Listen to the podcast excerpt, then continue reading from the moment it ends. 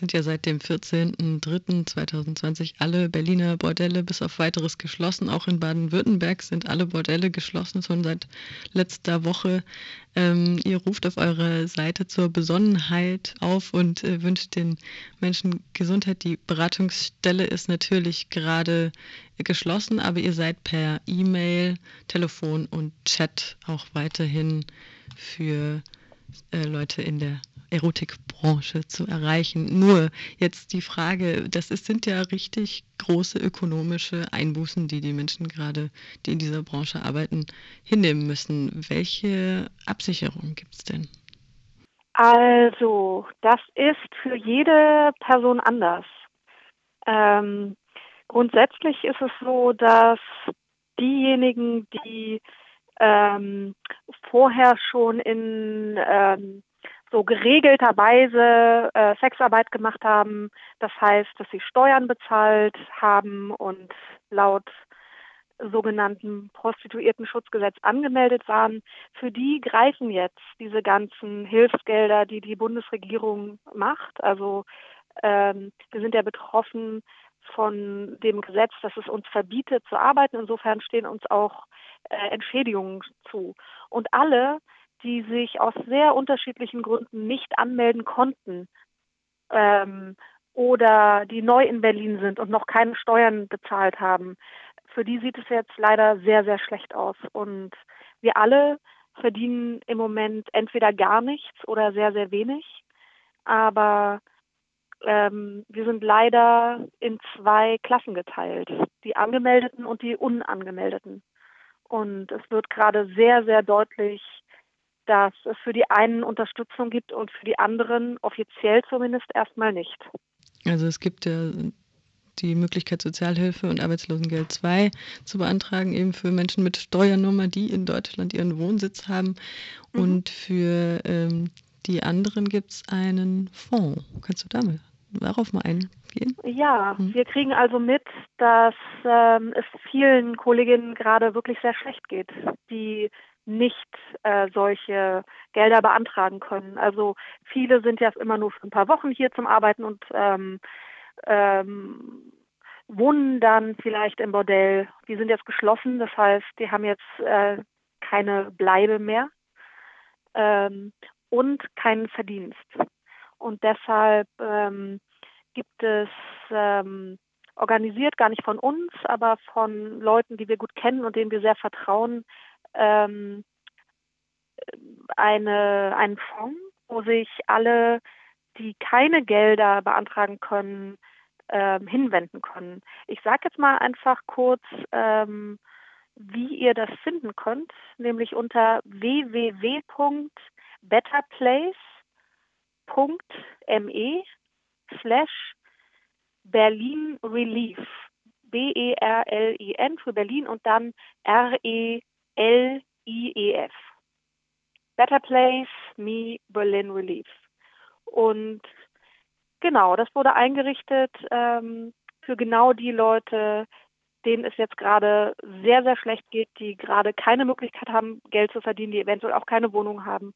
Und wir machen das da ganz bürokratisch, unbürokratisch und auch relativ schnell. Also gibt es jetzt eine Solidaritätsbekundung, weil du gerade gesagt hast, es sind äh, zwei, diese zwei Klassen sozusagen, ne? die, die gemeldet sind, die, die nicht gemeldet sind. Äh, ist da Unterstützung auch gegenseitige? Ja, ja, ja. Also viele, ich weiß von vielen Sexarbeiterinnen, die ähm, gut verdient haben und die auch ähm, jetzt einiges auf dem Konto haben, die spenden, damit es anderen Sexarbeiterinnen, die nicht dieses Glück haben, jetzt nicht in einer ganz so schlechten Position sind. Du hattest vorhin auch schon mal das Prostituiertenschutzgesetz ähm, erwähnt. Das war ja auch oder ist auch immer noch sehr, sehr umstritten.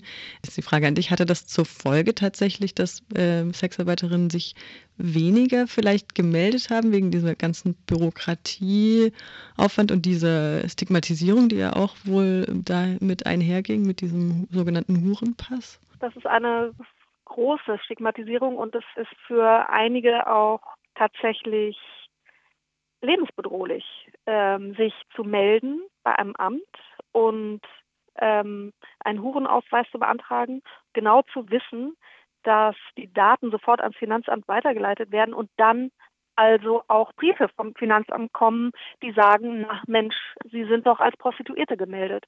Das ist nichts, was ähm, als Brief zu Hause ankommen darf bei vielen. Denn die meisten von uns führen immer noch ein Doppelleben.